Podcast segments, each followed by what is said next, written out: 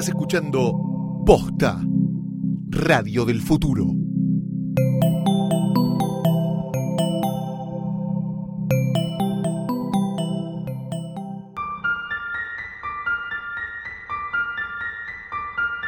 Mi nombre es Fez, y a lo largo de mi vida coseché una fascinación por todo lo que no se puede explicar. Creo fuertemente que la mente humana no está del todo desarrollada para percibir un montón de sucesos que acontecen alrededor nuestro día a día y solo algunos chispazos de esos planos eternos a veces dan con nuestros sentidos. Algunos lo llaman fantasmas, aliens, duendes, demonios, presencias, mitos. Todos son casos inexplicables de un protagonista que te mira a los ojos y te dice,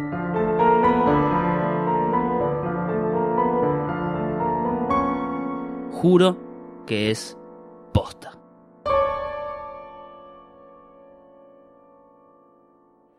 A lo largo de este podcast visitaremos casos de hombres y mujeres que juran haber protagonizado un hecho paranormal que al día de hoy no le encuentran lógica. Nosotros los escuchamos. Nosotros les creemos. Me llamo Antonella y juro que es posta. No hay que confundir casualidad con destino. Algunos estamos destinados a ser un nexo entre este mundo y el que no entendemos. El capítulo de hoy de Juro que es posta trata sobre Antonella, una chica de 23 años, como cualquier otra, que estudia, trabaja, está en pareja y le gusta estar con su perrita Lian. Pero desde que nació tiene un don que muchos pueden confundir con defecto. Es capaz de conectarse con el más allá. Bueno, mi abuela se llamaba Beatriz y se murió cuando yo tenía dos años y ella tenía 36. Eh, le agarró un infarto una mañana, estaba bien, fue normal, se sentía un poco mal, los recuerdos, la, la, anécdota ese día dice que se había sentido un poco mal, pero nada fuera de lo normal. Al otro día era el cumpleaños de mi tía y yo habíamos estado con mi mamá y en, su casa todo el día. A la noche, cuando volvemos a mi casa, esto me lo cuenta mi mamá y mi otra abuela. Cuando volvemos a mi casa, yo tenía algo que me dice todo el mundo, que desde muy chiquita siempre hablé mucho y muy claro. Y cuando llegué a mi casa me puse a llorar y le pedí a mi mamá y le pedí a mi papá que no, que volviéramos a la casa de mi abuelo, que volviéramos a la casa de mi abuelo, que volviéramos, que volviéramos, bueno. A lo que ellos asumían que yo estaba encaprichada con volver, ¿viste? No, volvamos, volvamos, porque eh, eh, las chicas están llorando, mis tías no son tan grandes. Eh, las chicas están llorando, el abuelo está llorando, la abuela está dormida y hay mucha gente, ¿viste? Entonces mi papá me decía, Obvio que está dormida porque son las 11 de la noche, mañana vamos a volver, hay mucha gente porque es el cumpleaños de la tía, hoy estuvimos preparando, qué sé yo, qué sé. No, no, hay mucha gente porque la abuela está dormida. Bueno, pasó. Al otro día a la mañana, mi abuela se muere y bueno, a ella la, velan unos días después en su casa, eh, en su comedor. Antonella tuvo su primera premonición con tan solo dos años de edad predijo el fallecimiento de su abuela Beatriz. Algo dentro de la cabeza de esa niña de dos años se activó para avisarle a sus padres lo que ella entendió como un velorio. La abuela está dormida y hay mucha gente llorando. Lo que mi mamá me dice de aquel momento era que no, que simplemente lo contaba. Como un nene cuenta e inventa historias, yo se lo contaba a ella. Una historia que se, que se hizo realidad ese día cambió la vida de Antonella. A partir de ahí, ella tendría un montón de sucesos difíciles de explicar. La mayoría en sus sueños. Tengo la habilidad en realidad de recordar mucho todo lo que, más lo que sueño que lo que vivo. Eh, siempre me pasó igual, ¿viste? Más lo que sueño que lo que vivo en la realidad. Capaz en la realidad soy la más colgada, pero cuando me levanté siempre supe con exactitud. Cada cosa que soñé y cada cosa que, que me adjudica, digamos, la recuerdo con exactitud hoy, hace como hace 10 años, 12, 15 y así desde que tengo dos años, que fue ese fue el día que empezó todo.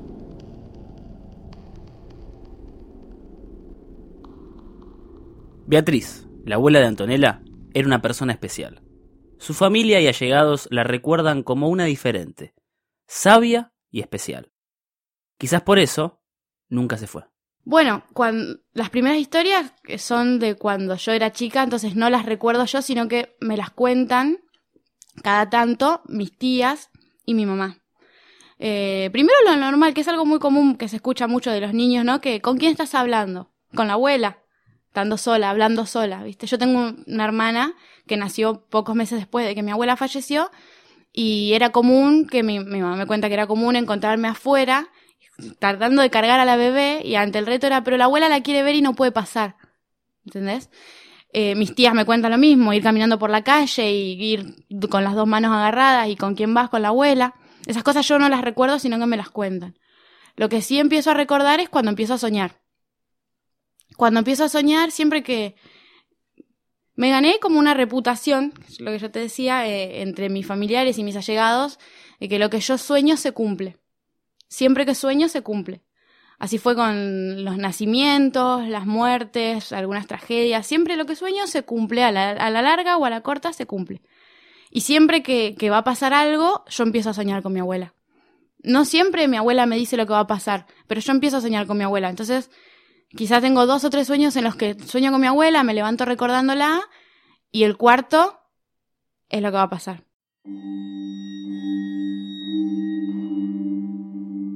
Antonella se transformó en una ventana entre este mundo y el que no entendemos.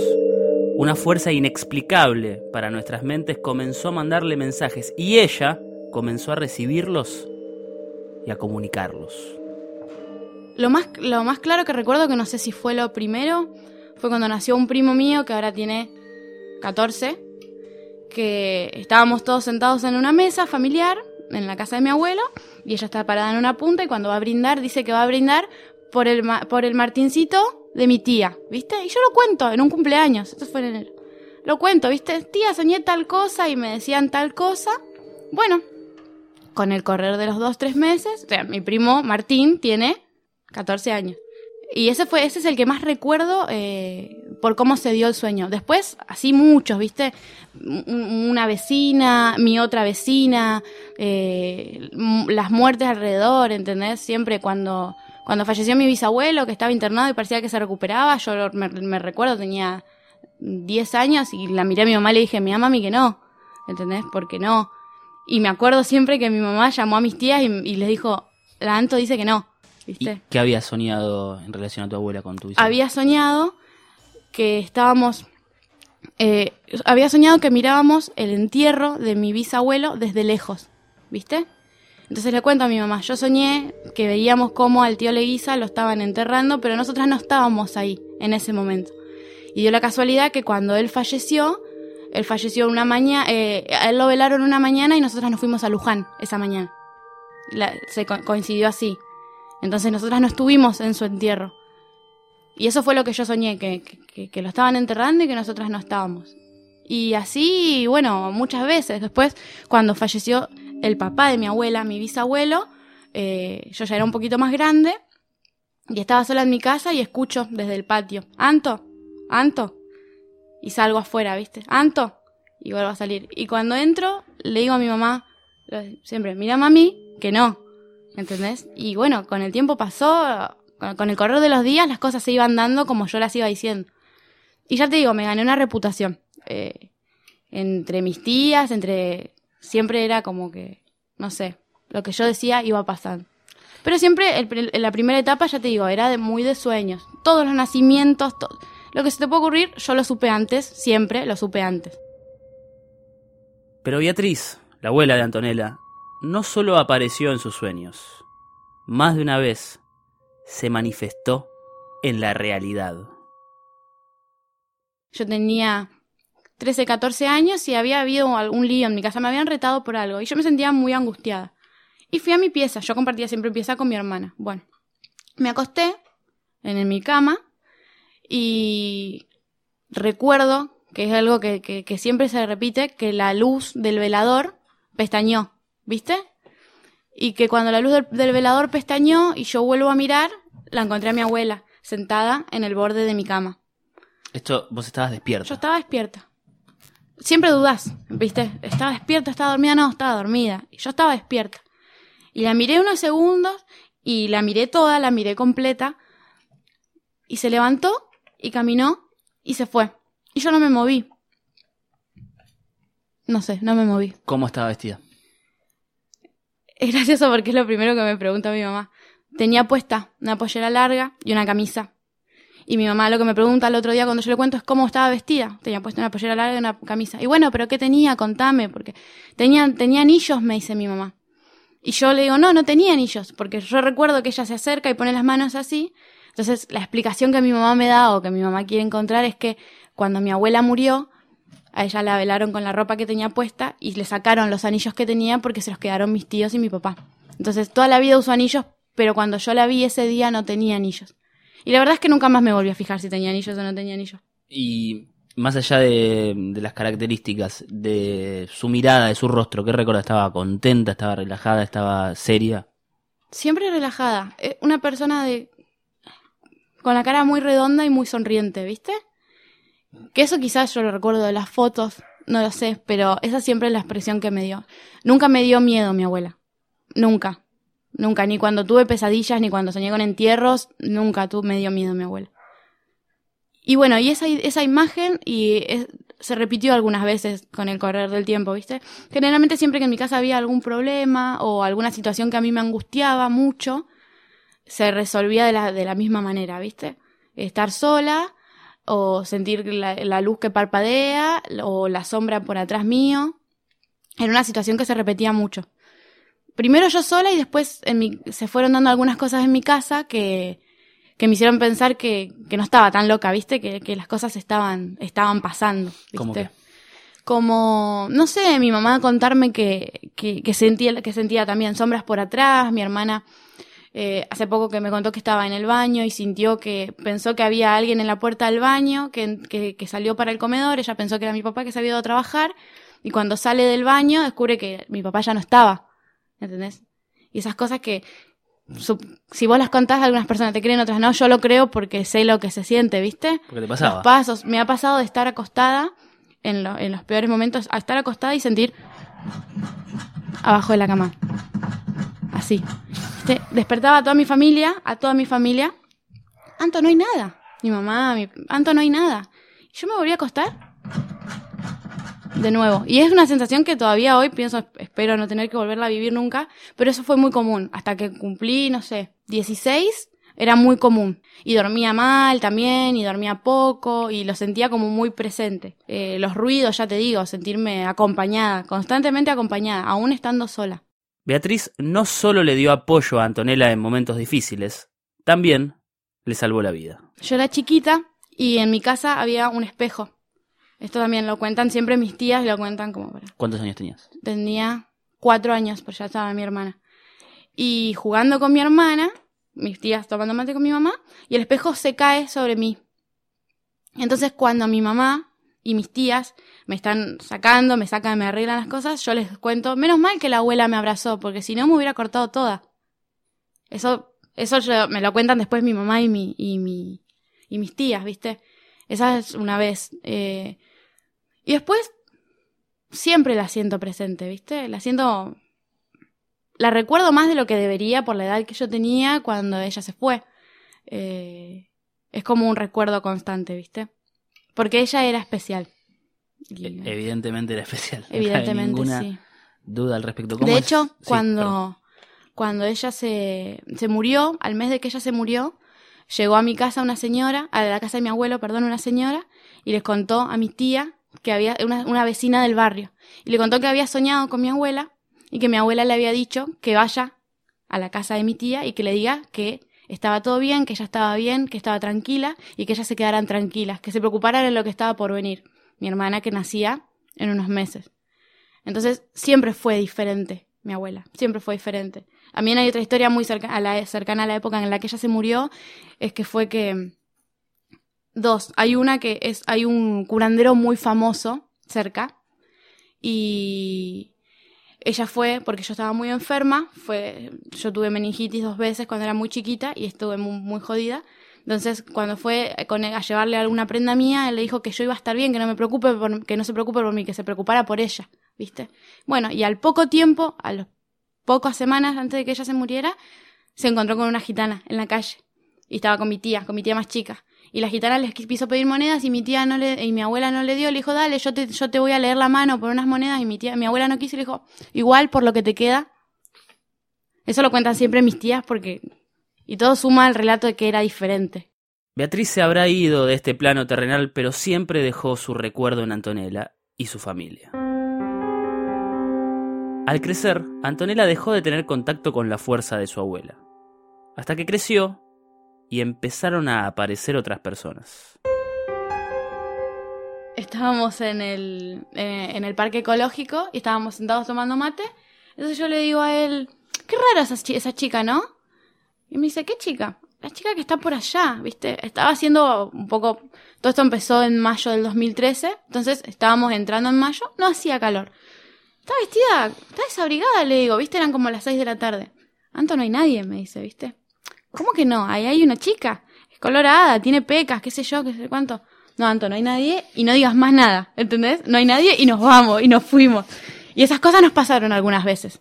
De yo decirle, qué raro lo que está haciendo tal y que él me diga, no hay nadie. Pero esas apariciones eran nada al lado de lo que iba a suceder en mayo de 2013, el mes en el que Carmen aparecería por primera vez. Fue un año que, bueno, como que todo volvió. Yo venía de una situación familiar bastante difícil, viste, problemas que se, se amontonaban. Eh, mi bisabuela, que estaba enferma, ella falleció el primero de mayo. Todo en una situación bastante triste, no sé, fue, mm, fue bastante difícil. Y en ese, en ese contexto, yo empiezo a tener muchos sueños después de la muerte de mi abuela, eh, mi bisabuela. Eh, empiezo a tener muchas pesadillas, pesadillas horribles. Soñaba que salía al patio de mi casa y estaba ella en el cajón y de repente eso se llenaba de sangre, que, la encontraba en algún lado y de repente empezaba a gritar y se explotaba y se desvanecía, bueno, fuerte, ¿viste? Y en el medio de esos sueños es la primera vez que yo sueño con Carmen. Carmen, yo estaba sentada en la estación del tren de mi barrio, mirando para adelante, una escena muy común porque yo esperaba el colectivo ahí todos los días para ir a la facultad, y de repente por atrás mío se acerca una persona y me saluda. Me dice, ¿vos sos Antonella? Yo soy Carmen, la mamá de Lucas, me dice. ¿Viste? Bueno, eso es todo lo que recuerdo del sueño. Entonces, cuando me levanto, yo le digo a él que había soñado con Carmen, la mamá de Lucas. ¿Qué Lucas? Lucas, tu amigo. Una persona con la que yo no había tenido mucho contacto, pero yo sabía que era. Yo en ese momento había, me había sentido un poco influenciada porque un par de días antes mi suegra me contó, él, un- él en ese momento tenía, tiene una hermana chiquita que en ese momento estaba recién nacida. Entonces me cuenta, cuen- le cuenta, ¿sabes que soñé con Carmen? Soñé que había puesto la bicicleta en la puerta de casa, dice, que, yo no encontraba a Vani y que estaba con ella y me daba cuenta porque encontraba su bicicleta en la puerta de casa. Había venido a visitar a Vani, ¿viste? A mí me reimpactó eso, me quedó en la cabeza. Y a los días yo sueño con Carmen. Bueno, me sonó a cuando vos ves cosas durante el día y las tu cabeza las arma de una manera loca y te tira un sueño. Pasó. Perdón, vos y tu suegra soñaron con Carmen en una diferencia, digamos, de un- unos días, unas sí, semanas. unas semanas. Carmen en ese momento estaba viva. No, Carmen había muerto en diciembre del 2010. Una vez más, alguien del más allá se manifestaba en los sueños de Antonella. En este caso, una persona que ni siquiera había conocido, pero de alguna manera intentaba pedirle algo. Y bueno, empecé a soñar con ella, los- las pesadillas calmaron mucho en aquel momento y hablábamos mucho, yo me, levantaba con muchas ideas en la cabeza, ¿viste? Entonces en un momento cuando se volvieron recurrentes los sueños con Carmen, empecé a, por, por su consejo, a registrar lo que iba soñando, ¿viste? Y entonces en los sueños ella hablaba conmigo y yo me levantaba con certezas, ¿entendés? Un día le digo a él, vas a ver que Lucas se va a pelear con la novia. ¿Qué se va a pelear con la novia? Me dice. Si, si no hay posibilidad de que algo pase es de que Lucas se pelee con la novia. Bueno, digo nomás, te Pero- la tiro. Perdón, Carmen te, en Me los lo sueños contaba. te lo decía, mirá que se va a pelear con la novia. Claro, mira que se va a pelear con la novia. Va a estar enojado porque se va a pelear con la novia. Va a estar enojado el negro, se va a pelear con la novia. Y yo le contaba a él. Mi novio Volvemos. que está sentado acá al lado mío, yo se lo contaba. Ha escuchado todas estas historias de mí desde que nos conocemos, pero mientras estuviera lejos, ¿viste? Entonces, obviamente que, bueno, ¿qué crees que hagamos? ¿Estás soñando? Pasó ahí, ¿viste? Entonces, en un momento, los sueños se vuelven bastante concretos y el mensaje es concreto. Vos tenés que hablar con él. vos tenés que hablar con él, vos le tenés que contar que estás hablando conmigo. Carmen te pedía en los sueños que hables hable con su hijo, claro. con Lucas. Que hablé sobre ella, ¿viste? Los primeros mensajes no eran tan concretos sobre el por qué, digamos. Ella es sabia, supongo que sabía que no se puede saber todo en una misma noche. Carmen manifestó lo que quería, que Antonella hable con Lucas, pero ¿cómo te acercás a una persona que perdió a su madre y le decís que soñás con ella? Yo me levantaba con la convicción. Yo me levanté y decía, ¿por qué no? Tengo que hablar con él. ¿Entendés? Cuando con el correr de los, de los minutos, no, no puedo hablar con él. Y bueno, y el mensaje fue cada vez más claro, ¿viste? Tenés que hablar con él, vos tenés que darle este mensaje, va a estar todo bien al final. El mensaje tampoco era claro, ¿viste? Las cosas no se dan. Ojalá fuera todo tan fácil. Eh, las cosas van a estar bien al final. Eso fue lo primero que, que ella me da como mensaje, ¿viste? Se vienen tiempos difíciles, el negro está enojado. Y bueno, nosotros tomamos la decisión de que lo que haría cualquier persona, dejarlo en mi cabeza, hasta que las cosas se pusieron más difíciles. Eh, los sueños se volvieron constantes, constantes. Yo dormía la siesta y hablaba entre sueños. Anto, estuviste hablando. ¿Qué estaba diciendo? Rosas para Carmen. ¿Cómo que? ¿Y qué soñaste? No, no me acuerdo. Bueno, pero estabas diciendo eso. Estabas diciendo eso. ¿Entendés? Estábamos jugando al Tutti Frutti y, y de repente, Anto, ¿qué estabas escribiendo? No estoy escribiendo nada. Rosas para Carmen.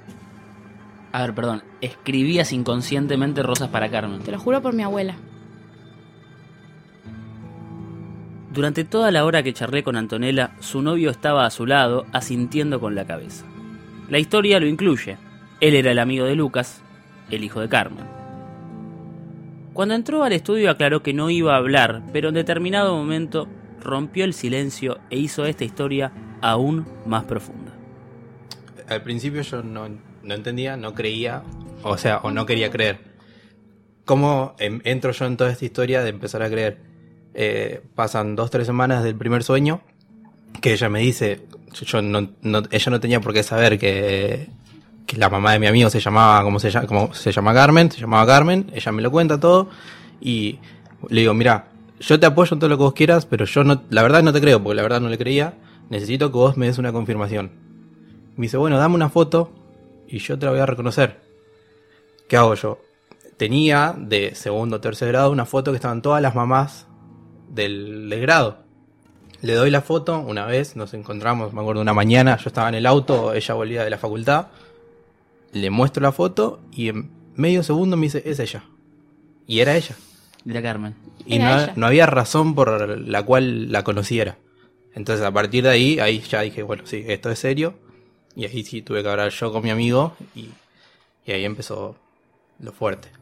Carmen quería que Antonella hable con su hijo Lucas, y con aparecer en sus sueños no alcanzaba. También se manifestaba cuando ella estaba despierta. Una vez, yo me acuerdo, nos juntábamos a tomar mate y a estudiar. Eh, y ella escribe los resúmenes y yo hacía mis ejercicios, qué sé yo. Y de repente le digo, ¿qué estás escribiendo? Nada. Y miro así y tenía todo el resumen y alrededor de su resumen había, no sé, escritas cuatro o cinco veces Carmen, rosas para Carmen, Carmen, rosas para Carmen. Y bueno, todas esas cosas decidieron o me hicieron decir a mí, bueno, sí, lo que yo, lo que yo sí le dije, mira, es mi amigo, tengo que hablarlo yo primero con él, prepararlo de alguna manera y después le, le tocaba a ella. No, y aparte yo me estaba volviendo loca porque no solamente no dormía, porque me dormía en el colectivo y soñaba con Carmen y lo tiene que saber, me tenés que ayudar, nos tienen que ayudar, me tienen que ayudar. Era como un grupo, ¿viste? Ella pensaba en un colectivo. Y, mm, y yo la veía en todos lados. Y yo le decía a él, yo estoy en el colectivo y yo miro para atrás y me encuentro con Carmen. ¿Y cómo puede ser? ¿Entendés? La veías en La veía sentada en el colectivo, ¿entendés? La veía cruzando una calle. Y entonces en un momento dije, bueno, me estoy volviendo loca. Me- y yo hacía lo que hago cuando, cuando digo algo, porque a veces con el correr de los años todavía pasa que sale en la conversación y yo digo, y, la, y miro para adentro, ¿viste? Y digo, me estás volviendo loca, ¿viste? Y un día eh, estaba en mi casa, estaba sola, eh, y tenía en la, en la pieza de mis hermanos, en ese momento eh, mis hermanos dormían juntos, yo dormía en, como que había un- una abertura así, yo dormía de aquel lado. Y, y escucho que me llaman de la pieza, entonces yo me acerco no había nadie. Yo vivo con mi hermana, mi mamá, mi abuela vivía, mi hermano, un montón de gente. Bueno, enchufo la planchita, me pongo a plancharme el pelo. Y mientras me estoy planchando el pelo, en el reflejo del espejo la veo. En la pieza. Al lado de la cama, cucheta, donde dormían mis hermanos. No me da miedo en el momento. Me da miedo después, ¿viste? Como que ahora capaz lo recuerdo y me digo un poco, ¿por qué no me da miedo? ¿Viste? ¿Por qué no salí corriendo? Entonces yo me acuerdo que en ese momento lo que digo lo que dije en voz alta fue, pasa que vos no entendés, ¿entendés? Vos no entendés. Y en algún momento, eh, había momentos en los que yo sentía, no sentía en qué parte estaba hablando yo y en qué parte estaba hablando Carmen, ¿entendés? Cuando yo le decía a él, bueno, pero ¿por qué? ¿Qué es tan importante? Y las cosas que yo le decía, no estaba tan convencida, ¿entendés? Porque lo tiene que saber, porque lo tiene que saber, Lucas lo tiene que saber. Y yo, Antonella, no estaba tan segura de que Lucas lo tuviera que saber. ¿Entendés? Carmen sí. Y yo en ese momento me di cuenta que Carmen estaba hablando por mí. ¿Entendés? Muchas veces Carmen estaba hablando por mí. Entonces, bueno, ni hablar del desgaste físico, O sea, claro, repercutía en tu cuerpo. repercutía en mi cuerpo. Y no me dejaba vivir tranquila. ¿Qué sentías ¿Entendés? físicamente que, que tenías? Sentía desgaste o me bajaba la presión, ¿viste? O me descompensaba, me, me agotaba, me sentía agotada todos los días. Y bueno, ese, ese hecho de mi pieza, sumado a algo que le pasa a mi hermana, que yo dormía en la pieza al lado y ella un día yo me acerco eh, a la pieza y le digo alguna boludez, ella dormía en la cama cucheta arriba y me vuelvo a acostar. A la media hora llega llorando a mi cama, llorando y se acuesta arriba mío y me dice, hay alguien en el espejo, me dice, hay alguien en el espejo. Y le digo, ¿cómo? Sí, dice, yo le abrí los ojos, vi a alguien en el espejo y le digo, ¿Anta sos vos? Se dio vuelta y no me miró, me miró y siguió y desapareció. Miro para abajo, Bruno estaba en su cama y miro estás acá, ¿entendés? Bueno, asustadísima, el llanto. Perdón, eh, esa vez fue la primera vez hasta ahí que vos y alguien más vio a Carmen. Sí. Yo no sé si mi hermana vio a Carmen. Mi hermana vio algo días después de que yo vi a Carmen. De hecho, cuando fue eso, eh, al otro día, bueno, no te preocupes, le decíamos, vos te vas a- estás estresada, viste como te dicen, te sentís mal con vos mismo, entonces sentís que ves cosas, qué sé yo. Cuando vamos al espejo el otro día, había una mano marcada en el espejo. Nosotros nunca sabemos, nunca pudimos saber si eso tenía que ver con lo que vimos esa noche, si estaba. ¿Te acuerdas más o menos qué hora era? Tipo, Madrugada. Sí, tipo dos y media, porque estábamos hablando por, por celular. Sí, que ella me dijo, pasó esto, esto y esto me contó. Sí, eran dos y media.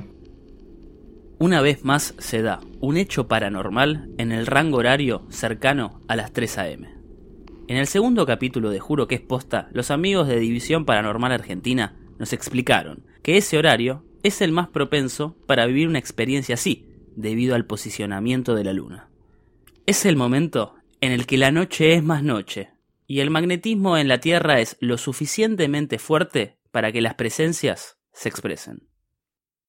Carmen se expresaba en los sueños y en el plano real de Antonella. También en los sueños de su novio. Un- tengo un sueño, lo recuerdo, al, al otro me despierto, lo primero que hago es escribirle a ella, obviamente, era un sueño con, Carmen. Y le digo, no sabes lo que soñé. Me dice, hey, no sabes lo que soñé yo. Me dice ella. Bueno, alguno de los dos tenía que arrancar, le digo, soñé que estábamos en mi casa, me la acuerdo patente, yo en mi casa tengo un mueble que, en la casa de mis viejos.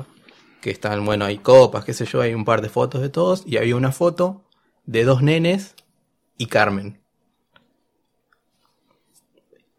Irreal, o sea, yo me, me acuerdo, lo tengo en mi cabeza, la, la imagen de dos nenes y Carmen. Ella me dice, no puede ser. Me dice, no sabes lo que soñé yo. Y yo no sé, ¿lo querés contar vos? Lo cuento yo. Me dice, estábamos en un cumpleaños eh, y, y yo me acuerdo, dice, que, vi una foto con dos nenes, dice, y le pregunto, dice, pregunta al aire ella, ¿de quiénes son estos nenes? Y viene mi papá y le dice, ¿cómo que no te acordás? Si son tus hijos. Dice, igual, y ella con mi papá no tiene mucha relación, o sea, todo medio raro, ¿no? Pero Dice, esos dos nenes son tus hijos. Y dice, igual si no fuera por Carmen, no los tendrías. Eso le pasó en su sueño. O sea, la misma La noche. misma noche dos- soñamos con Carmen y dos nenes que... A ver, yo en mi sueño no te puedo decir, eran mis hijos. Pero Pero lo soñaste. esto fue la parte más intensa de todo. Bien. Estaba decidida. Estaba decidida y bueno, Estaba decidida. Llegó el momento de hablar con Lucas.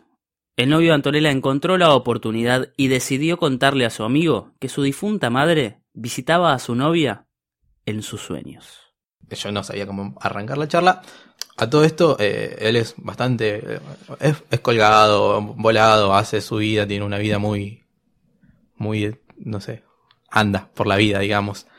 Eh, Te claramente. queremos, Luquetti, si escuchaste, queremos mucho. todo, todo el proceso de, de la mamá fue fuerte para todo el grupo de amigos, ¿no? Éramos todos bastante chicos, teníamos 18 años cuando falleció la mamá de él. No fue, no sé cómo serán los demás grupos amigos, no fue un tema al cual recurríamos siempre, pero bueno, con más razón era un tema totalmente tabú el hecho de ir y decirle. Bueno, me animé, le conté.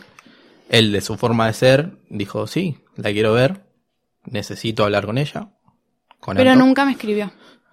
Y bueno, yo coordiné y lo fuimos a ver a la casa. Pasó mucho tiempo antes de que él decidiera hablarme. Él me dice, Lucas cuando se sienta preparado va a hablar con vos. Bueno, yo decía, va a hablar conmigo en algún momento, yo tenía la certeza, ¿viste? Pero no hablaba, no hablaba, no hablaba, yo le había dado al Facebook, no me había contestado, entonces en un momento digo, bueno, quizás no creyó y en aquel momento para ser respetuoso con la loca de tu novia dijo, sí, está bien. Y un día me acepta en el Facebook y me escribe, ¿viste? Y me dice, Anto, nos tenemos que ver. Me dice, me hicieron estudios, estoy mal del intestino, me siento mal, nos tenemos que ver. Soñé con mi mamá, me dice, yo nunca sueño con mi mamá.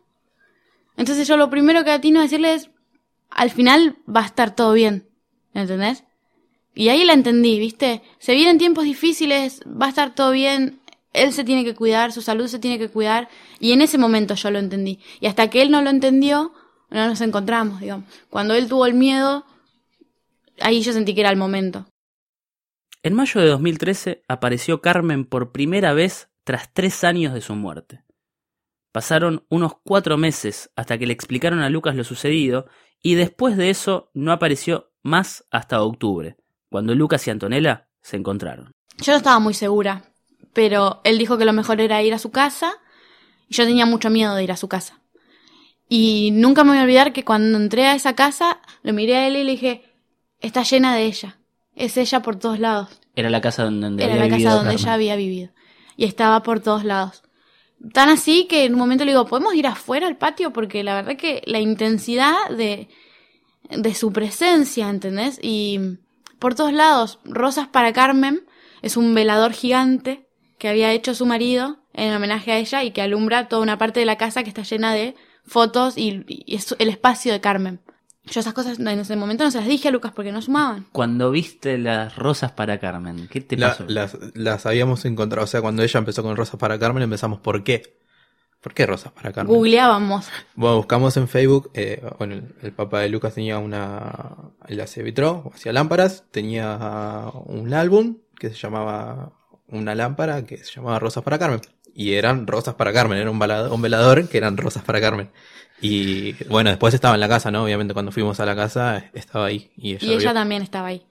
Estaba ahí porque cuando yo hablaba con él y él me decía, bueno, ¿qué pasó? Contame. Con mucha tranquilidad, ¿viste? Y yo le contaba, bueno, mirá, soñé con tu mamá y pasaron estas cosas, pasó todo este tiempo, la verdad que la decisión fue difícil, porque esto, porque lo otro, y el mensaje es este. Y yo hubo un, un momento, siento mientras hablo con Lucas que me ponen la mano en el hombro. Y fue tan real que en ese momento, y hoy lo siento todavía tan real, que tenía miedo de darme vuelta y encontrarme con ella, darme vuelta y que estuviera ahí y que la estuviéramos viendo todos. Pero yo la sentí acá, en, la- en el hombro. Yo me acuerdo que eh, eh, charlábamos, ¿no? Eh, yo estaba ahí espectador porque la conexión era entre ellos, eh, entre mi amigo y ella. Era como si nos conociéramos de toda la vida. Y, y en un momento él se va al baño y ella me mira y me dice, está acá, pero nos tenemos que ir porque ya me está haciendo como demasiado mal. O sea, en la charla ella no se veía incómoda o mal. Como que era, era una charla entre ellos, como que fluía. Pero ella, no sé si, eh, o había una parte de ella que se sentía mal y me decía, nos tenemos que ir porque como que ya me, me está pesando mucho y ya me está dando miedo. Llega un punto en el que no estoy segura de cuándo hablo yo y cuándo habla Carmen. ¿Entendés? Y en ese lugar era como que Era su casa. era Su cancha. Era su Era lugar, local. exactamente. Y bueno, y lo hablamos con él y él siguió el proceso de su enfermedad. Particularmente, ¿qué hablaste con él? Le conté que había soñado con ella, que le conté mucho de lo que yo había leído, le, le conté sobre esta canción, le conté sobre la idea de... Yo cada vez que escucho esta canción de Cerati que se llama Puente, eh, siento que él está relatando eso que a mí me pasó, ¿entendés? Y la idea de que, la, de que el amor, de que... el- porque sí me asustó y sí me sentí mal, pero hoy yo lo entiendo como un acto de amor. Y que el amor, eh, que es lo que yo en aquel momento le dije a él, hace puentes, construye puentes. Y donde sea y como sea. Y yo, yo lo entendí por ahí y desde ahí se lo expliqué. Más allá de todo lo que había leído sobre, sobre la energía y, los niños índigo y lo, todo lo que yo había la- leído. La explicación más fácil es, una Es eso, le dije eso, mira, ella te ama y el amor construye puentes y no tiene barreras, ¿entendés? Y no sé cuánto tiempo me va a pasar esto, y quizás El- no me pasa más. El puente que construyó entre Lucas, que se construyó entre Lucas y Carmen, eras vos. Era yo. átomos tuyos para hacerte aparecer. ¿Había otra relación entre la música y Carmen? Entre Lucas y Carmen, entre, entre Lucas y la música y entre Carmen y el arte. Ella pintaba, ella tejía, ella cantaba mientras pintaba y tejía y ella era diferente, ¿entendés? Carmen era diferente. Y también se fue muy joven. Y bueno, yo no sabía su relación con la música porque yo no la conocía. Eh, los, los sueños con Carmen después de que yo hablé con Lucas y él siguió, yo seguí conectada con él, ¿cómo estás? ¿Cómo te sentís? Bien, vengan a comer a casa. Nos hicimos más, no, no, no teníamos relación, ¿viste? Y nos hicimos más cercanos. Y, y yo dejé de soñar con Carmen hasta el verano, noviembre. Esto fue en octubre hasta fines de noviembre. Los problemas que vos sintiéndote mal. Eh, Fueron cesando. Fueron cesando. Sí. De hecho, ese día en la casa de Lucas, cuando salí por, de ahí, por primera vez me sentí bien. Carmen dejó de aparecer en los sueños y en la vida de Antonella después que ella visitó a Lucas. El puente se formó hasta unos meses más adelante, en los que volvió a dar rastros de su energía. Sueño que ella me encuentra en un camping y me dice, estoy muy agradecida, estuvo todo bien, va a estar todo bien y tengo algo para vos. Y me saca de una caja un collar, pequeño collar rosario, ¿viste? Y me lo da. Yo no soy muy, cre- ahora estoy más creyente que nunca, pero nunca fui muy creyente, ¿viste? El día del cumpleaños de mi mamá, cuando vuelvo de la facultad a mi casa, encuentro en la calle un rosario pulsera. Entonces lo primero que hago cuando recuerdo el sueño es contárselo a Lucas, ¿viste? Y él me llama desesperado, me llama, lo de nunca, ¿viste? Y me dice, es mi mamá, es mi mamá, ella tiene en mi casa una caja gigante llena de rosarios, de collares, es mi mamá y mi mamá quiere que lo tengas vos, ¿viste? Bueno, quedó ahí. Hasta que un tiempo después, eh, en el verano, yo se lo di a él. eh, y lo tiene él todavía. Ese fue el anteúltimo sueño que tuve con Carmen. Cuando ya las cosas, al final, se estaban poniendo bien. Es muy sabia, ¿viste? Supo cuándo hacer y cuándo no hacer. Y bueno, y la última vez que soñé con Carmen fue cerca de la Navidad, principios de diciembre, en realidad más, porque estaba yendo a la facultad todavía, y sueño, y todavía tenía la, costumbre de soñar y escribir. Entonces escribo en un papel muy temprano, me levanté muy temprano, una frase, y la frase decía que, que tus noticias hablen del aire y hablen del sol, ¿viste? Y yo no la recordaba como una frase propia, la verdad, no es algo que yo diría. Entonces cuando me pongo a buscar era una canción, una canción de Jaime Ross, que se llama Si me voy antes que vos. Y tiene una letra muy fuerte, muy fuerte. Y hay una versión del Baiano, la- primero que sale es la versión del Baiano. Y cuando yo se la mando a él, él me dice, sí, es de Jaime Ross, mamá. A mamá le encantaba Jaime Ross. Y bueno, eso fue lo último que a mí Carmen me dejó. Antonella guardó esta historia durante años y al escuchar Juro que es posta, sintió la urgencia de contarla. Eso sí, Carmen dio el visto bueno para que se haga.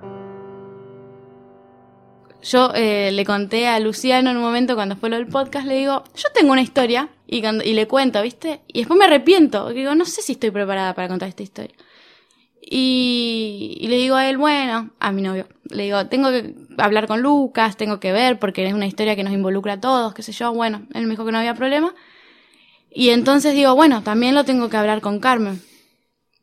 Y hacia adentro. Hace unos días, de por sí, mi casa está un poco revolucionada en estos días. Hay algo que se repite mucho que es las luces y los espejos, no, yo no sé por qué. Hace unos días estaba yo doblando la ropa y de repente tengo un espejo en la pared colgado y el espejo se cae. Entonces él viene a ver qué es el ruido y el espejo se cayó, pero el espejo no se rompió, no se salió el, clavo, no se rompió. El espejo lo sacaron y lo tiraron. Entonces ahí yo dudé, ¿viste? Y le digo, y le digo a ella, Carmen, si vos pensás que esto está mal, si a vos no te parece que esto se tenga que contar, si vos pensás que yo lo voy a contar mal, si vos pensás que voy a mentir, podés seguir rompiendo espejos, pero lo mejor es, si vos estás de acuerdo, si vos pensás que yo lo puedo contar, dame una señal. Y hace unos días cuando me puse a escribir, me puse a escribir en el, en el living de mi casa y la luz, yo tenía, tengo una luz media tenue, entonces enchufo un velador para ver mejor y la luz del velador, solo la luz del velador, pestañeó dos veces. Y ahí fue cuando dije, bueno, voy a contarlo, porque ella quiere y, y es su voluntad. Y de acá hay algo que- de que se trata esta historia, es de la fuerza, de su, su fuerza de voluntad que traspasa las barreras de lo que podamos imaginar. ¿Cómo relacionarías a Carmen con Beatriz, tu abuela? dos personas que, que amaron mucho y tan fuerte que, que ese amor, a ese amor no le importa nada, ¿entendés? No hay límites y traspasa todas las barreras. Creo que, que si puedo decir qué es, qué es esta historia, no es una historia de fantasmas, es una historia de amor.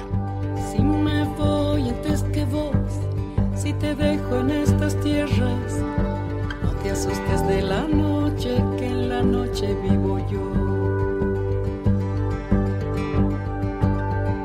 Si me voy antes que vos, si es así que está dispuesto, quiero que tus noticias hablen del aire y del sol. Quiero que siempre recuerdes lo que dijimos un día, que cada vez que te ríes, río contigo, mi amor. Y no te olvides de algo que se adivina en la vida, y es que la vida misma es un milagro de amor. Juro que es posta. Es una serie original de posta. Este episodio fue producido por Andrea Kukier y yo, Fez. Producción ejecutiva y edición, Luciano Banchero. Grabamos en el estudio de radio en casa. Podés contactarlos en info@radioencasa.com y escucharlos en radioencasa.com. Escucha todos los episodios de Juro que es posta en posta.fm. Podés bajar la app de posta para Android y iPhone o suscribirte en iTunes, Spotify y en todas las apps para escuchar podcasts. Y no nos encontraremos, pues siempre estuve a tu lado, siempre aunque me vaya antes es un milagro de amor.